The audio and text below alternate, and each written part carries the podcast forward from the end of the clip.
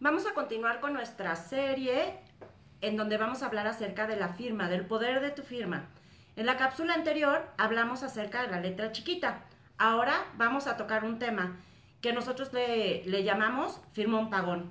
¿Por qué?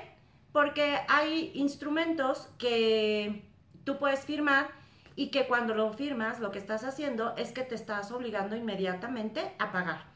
¿Y cuáles son estos instrumentos? Estos instrumentos son el pagaré, eh, el cheque y la letra de cambio. ¿Cuál es la diferencia entre estos documentos y cualquier otro documento que firmes?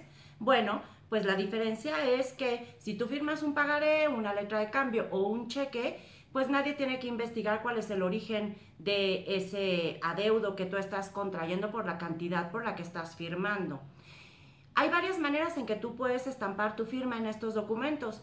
Puede ser como obligado principal, cuando tú le debes a alguien, ¿no? Y entonces este, puede llegar una persona a la que tú le debes y te puede pedir que firmes esta clase de, documentos.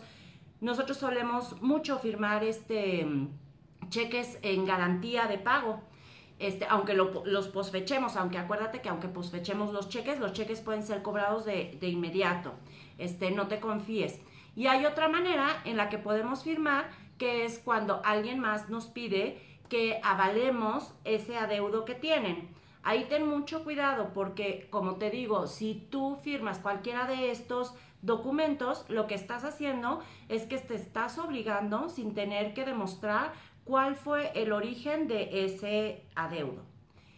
Por eso mucha gente se aprovecha y te hace firmar esta clase de documentos en donde te establece como suerte principal o como adeudo este, de lo que, de la obligación que tú tienes, los intereses. Y estos intereses van generando también intereses. Entonces, ten mucho cuidado. Cuando alguien te pida que firmes esta clase de documentos, ya sea como obligado principal, o sea, que tú debas directamente ese, ese, ese dinero, o como aval, es decir, cuando estás responsabilizándote por otro, pregúntale a tu abogado para que sepas qué hacer.